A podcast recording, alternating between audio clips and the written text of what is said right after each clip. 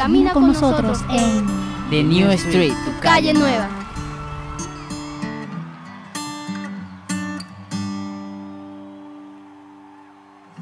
Tell me something, girl. Are you happy in this modern world? Hola a todos y todas, audiencia del 89.6 FM Bocaribe Radio y de tu programa La Calle Nueva de Género. Nuestro tema de hoy, somos mujeres, quienes estaremos contigo en los siguientes 30 minutos. Low Frequency en el control master y en producción y locución, quien te habla, Adilet Márquez. Y prepárate porque este tema está en la palestra. Pero te dejamos con muy buena música, como siempre. Comenzamos contigo con muy, muy, pero muy buena música. Esto es Háblame Bonito de María. Te estoy creyendo todo lo que dices. Con esa voz, ¿quién puede resistirse, baby? Casi me derrites. Oh,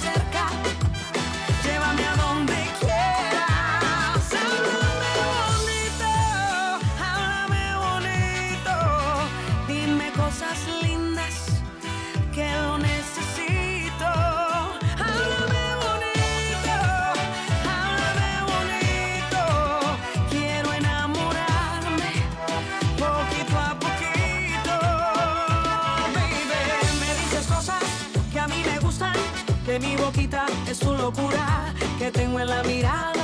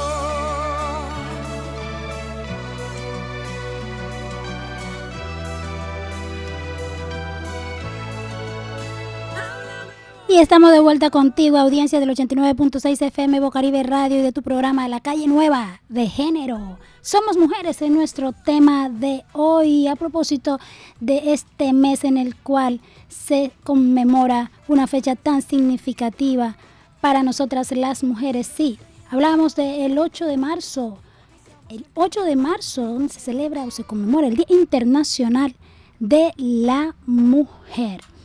El 8 de marzo del año 57 debemos hacer, eh, tomarlo como, como un referente histórico, porque el 8 de marzo del año 1857 se constituye en el referente histórico de, de las luchas, las luchas de las mujeres por el derecho a la igualdad y a la no discriminación.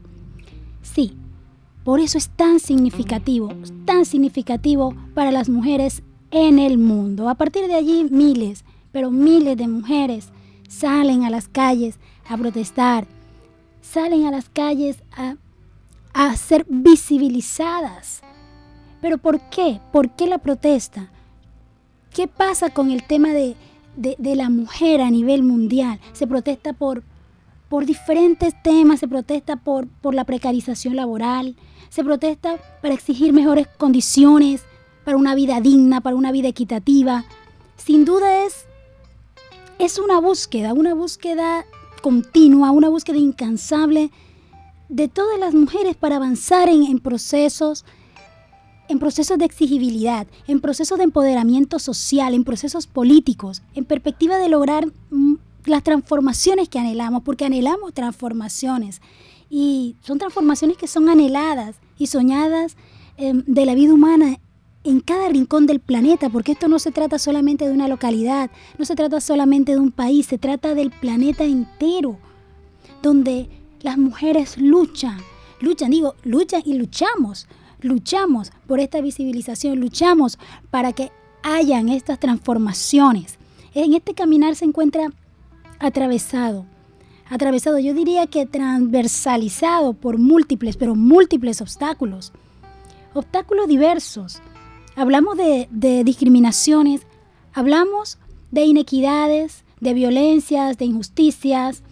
Todo ello se encuentra allí presente. En el caso de Colombia específicamente, en el caso de nuestro país, no podemos negar y no podemos ocultar que muchos, pero muchos hogares están a cargo de mujeres. Sí, quienes, mujeres que en su mayoría se encuentran laborando desde la informalidad, una situación tan difícil que ahonda mucho, pero mucho más lo que es la feminización de la pobreza, la vulnerabilidad en la que ha quedado la mujer frente a los efectos sanitarios y económicos surgidos por el COVID-19, afectando, esto ha afectado de manera desproporcional la, vida de las mujeres, sus vidas, pero también la vida de sus familias, obviamente. Vamos a revisar un poco sobre lo que son las cifras, eh, eh, las cifras y que reporta el DANE sobre, sobre esto. Por allí tenemos, mm, por ahí tenemos una visita de confluencia de mujeres del Atlántico, espacio donde, donde convergen eh, diversas, diversas asociaciones y diversos grupos feministas pero específicamente, ellas también nos han dado un aporte en cuanto a lo que es la estadística. Tomemos el, último informe del Departamento Administrativo Nacional de Estadística en cuanto a la tasa de empleo informal en Colombia. La tasa de empleo informal que llegó al 49% en la crisis generada, obviamente, por la pandemia. Y esto llevó al traslado de muchas mujeres de del trabajo formal que tenía, de un trabajo formal hacia la informalidad, afectando de manera desproporcional sus condiciones laborales. Además de esto, además de esto, de, haber, haberse visto afectadas de manera fuerte en sus condiciones laborales, está el aumento de las tareas no remuneradas, del trabajo invisible, más el alto índice de violencias vividas. Sí. Esto ha hecho de la mujer que sea más vulnerable frente a ausencia de, de política de seguridad, porque hay que decirlo, hay una ausencia de política de seguridad que deben estar presentes para que garanticen los derechos de la mujer. El DANE reporta que las mujeres trabajan en promedio, escuchen bien esto, 10.8 horas más a la semana que los hombres. Debido a este trabajo, debido a este trabajo no remunerado que se ejerce también en los hogares. Es una cifra 10.8 horas. Mire el tiempo con respecto a lo que a lo que elabora un hombre, la inequidad salarial, la inequidad salarial de las mujeres respecto a los hombres en Colombia. En Colombia estoy hablando de nuestro país, de nuestro espacio geográfico, se calcula en un 20%. Y a escala mundial, si hablamos del mundo, tenemos unas cifras donde se estima que la brecha de remuneración entre hombres y mujeres es del 22.9%. 22.9%, es una amplia brecha. Obviamente los especialistas, los expertos y todos los investigadores coinciden, todos ellos coinciden en afirmar que aún todavía subsisten amplias brechas, especialmente en en lo que llamamos las barreras sociales, las barreras culturales, pero también están las barreras organizacionales asociadas, asociadas más que todo a estereotipos, sesgos en, la, en los diferentes procesos de selección en cuanto a lo que son profesiones u oficios. Obviamente estas brechas, estas brechas inevitablemente afectan la posibilidad de ascenso y crecimiento de las mujeres en el ámbito profesional. Sí, y somos mujeres, como dice nuestro tema de hoy, somos mujeres que tenemos queremos y necesitamos tener ese crecimiento en cuanto a los ascensos laborales, crecimiento de las mujeres en ámbitos profesionales. Esto evidencia una necesidad y yo pienso que es una necesidad ya, una necesidad sumamente urgente, una necesidad de emergencia de, implementar acciones, pero acciones, no cualquier tipo de acciones. Pienso que son acciones que deben ser concretas, acciones que nos hagan avanzar en la equidad de género, en la igualdad de oportunidades, pero que también nos, hagas, nos, hagan avanzar en los diversos, en los diferentes procesos de, de inclusión y de no discriminación.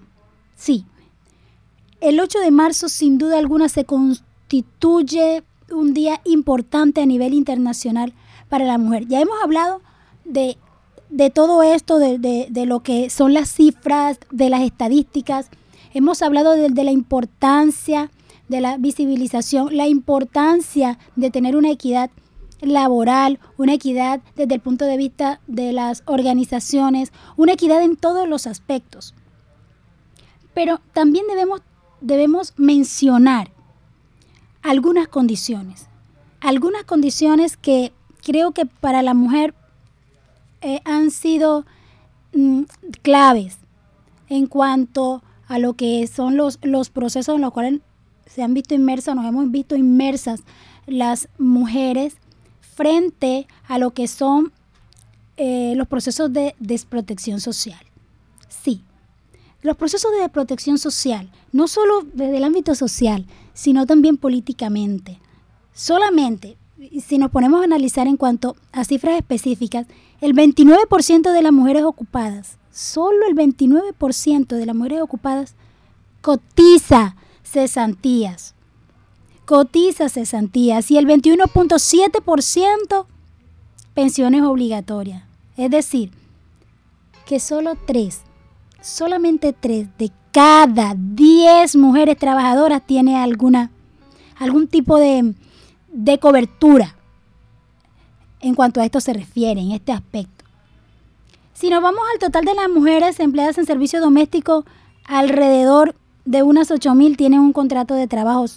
Vemos que solo, solo fue hasta el año 2013.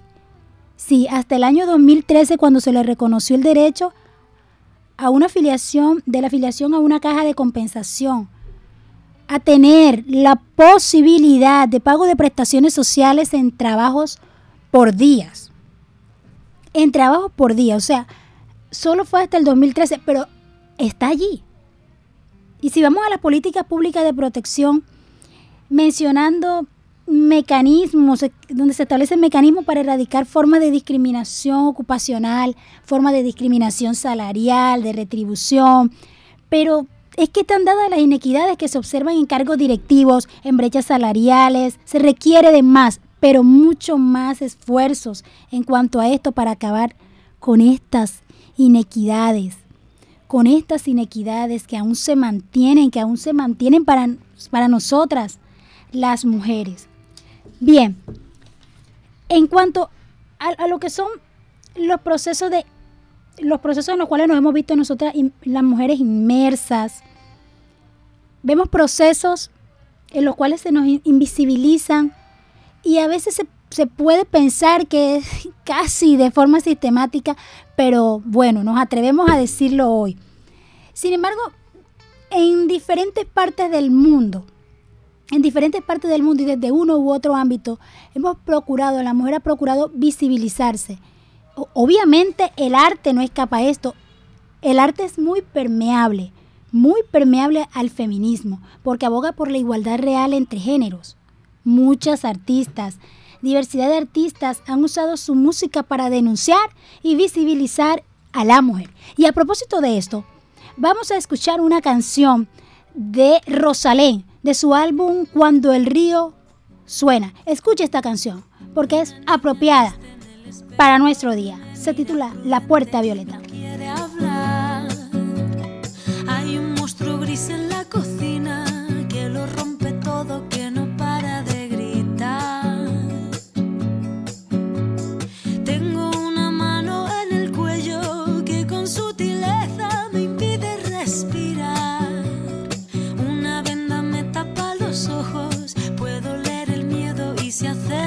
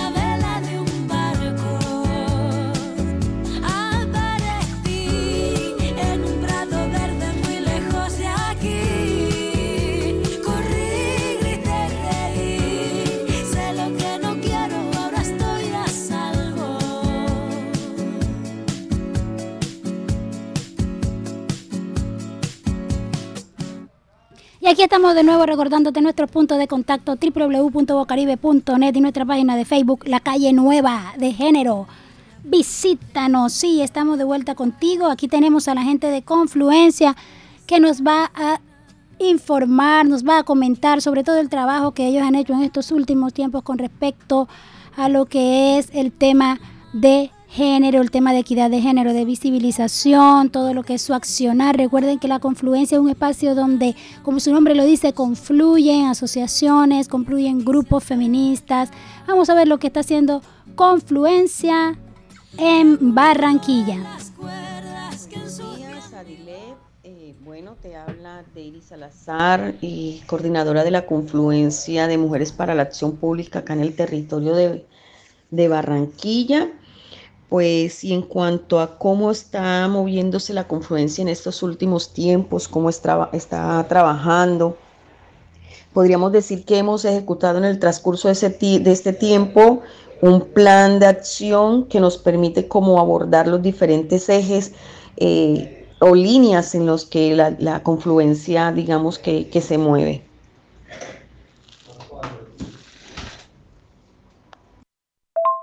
Plan que está programado eh, para tres años ha tomado, pues, como te decía anteriormente, esos ejes y el primero, pues, es vida libre de violencia.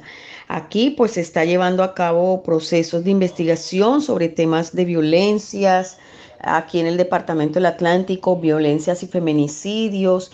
Se viene haciendo una investigación muy profunda sobre los casos y seguimiento a los casos. Igual, pues supongo que también hay un seguimiento eh, a estos casos que, se, que fueron presentados en el tribunal que se hizo en el 2018. Eh, estamos participando a nivel nacional en la campaña por el derecho al aborto libre, gratuito y seguro, pero como te digo, eh, los territorios son autónomos eh, en este trabajo, es decir, de acuerdo a la fortaleza que tengan y cómo se mueva pues las temáticas en esos diversos territorios, así se, se pueden ejecutar estas acciones. Hay muchas acciones públicas que se vienen dando desde los territorios, que se dan a nivel de coyuntura y procesos de formación regional sobre temas jurídicos de la ley 1257 y la 1761. Eh, igual que también cuál es el papel de las autoridades frente a todas las denuncias, las amenazas, los feminicidios, eh, las rutas institucionales y alternativas para frenar un poco este tema de, las violencias que se dan de todo tipo en los territorios. Otro tema que, que, hemos venido como también abordando y trabajando son las economías feministas y el trabajo de las mujeres. Digamos que aquí hemos hecho diagnósticos de las iniciativas de comercio existentes eh, y de actividades que se mueven a nivel de economía eh, solidaria dentro de la confluencia para así como fortalecer esos procesos desde los diversos territorios. Eh, se está llevando a cabo también un programa, pero no aquí en la ciudad, sobre pociones y brebajes, que es una forma pues de promover el consumo responsable. Allí lo que se hace desde el programa es como eh, participan mujeres de edad en las que ellas eh, a partir de las recetas de la abuela nos van contando cómo eh, se prepara, por ejemplo, un mote de queso, cómo se prepara un plato tradicional de la región. Es un programa como muy interesante porque nos invita a que no perdamos pues esas tradiciones y esas maneras saludables de, de, alimentos que consumimos.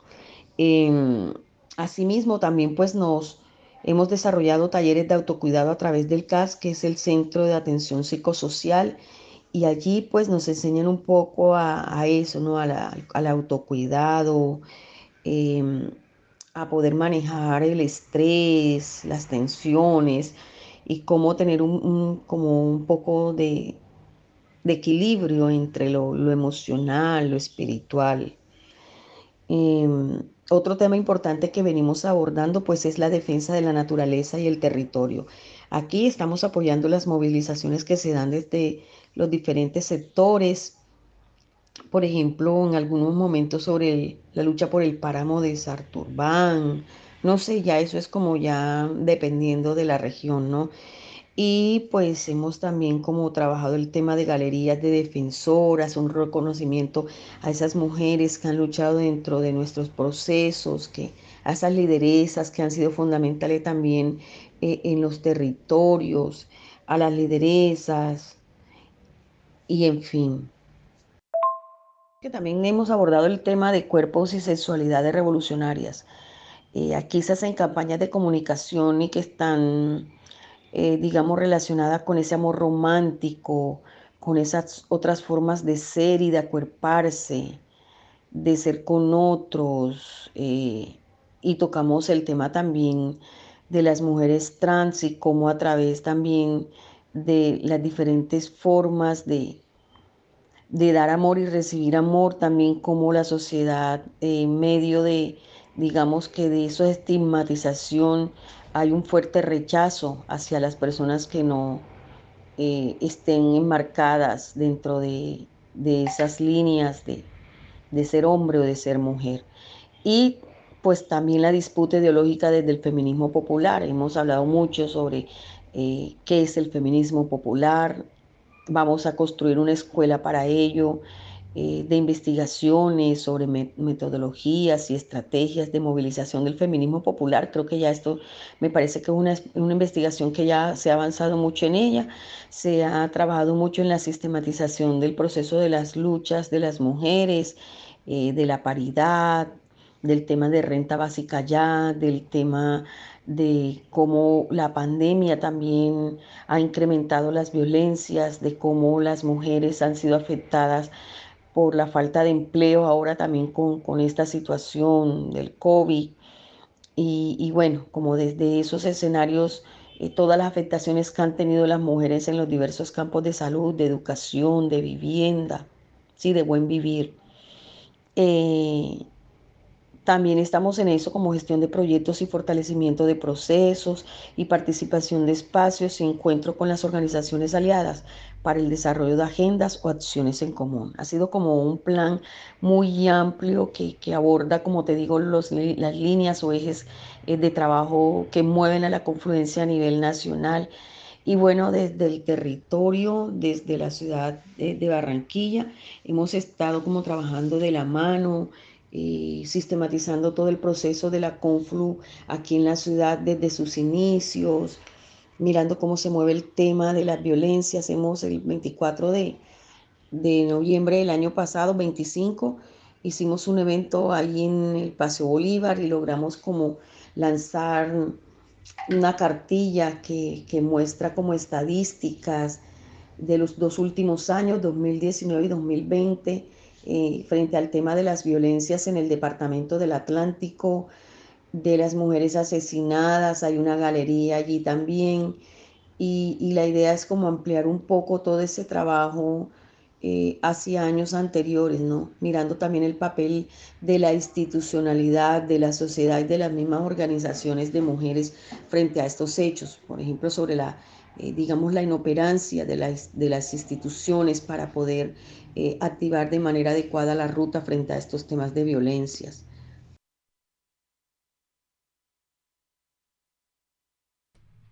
Gracias, Deiri, por ese resumen de todo lo que está haciendo la confluencia en el territorio, de lo que está haciendo confluencia en pro de la mujer, en pro de la equidad de género, en pro de la visibilización de nosotras como mujeres en Barranquilla. Gracias a la confluencia por haber caminado con nosotros en tu calle nueva. Somos mujeres. Este ha sido nuestro programa de hoy. La mujer, la mujer, una columna en los anales del tiempo, cada vez más viva, cada vez más nueva, cada vez diferente, cada vez en distintas facetas. Eso somos nosotros, nosotras, las mujeres. En este mes, felicitaciones a todas y cada una de las mujeres y apoyamos todo lo que son las actividades, las acciones que se están haciendo en el territorio y en diferentes partes del mundo. Un saludo especial a nuestras amigas Neta Gamboa de Canadá y Claudia Florentín de Argentina que nos están escuchando y a todas nuestras queridas amigas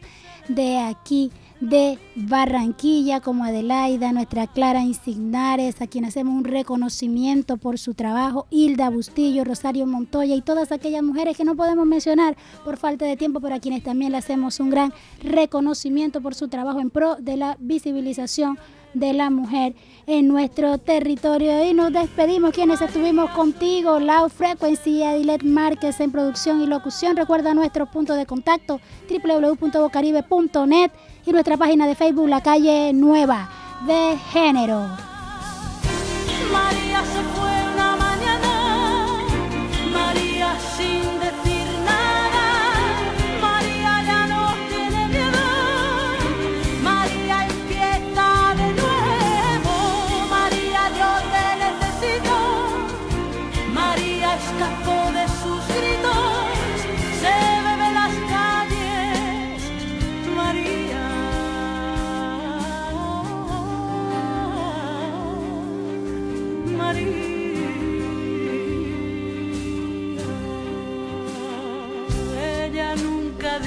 Que no, es la esclava de su señor, ella siempre lo perdona a sus pies sobre la lona. Su patria es su casa, su mundo la cocina y se le viene encima.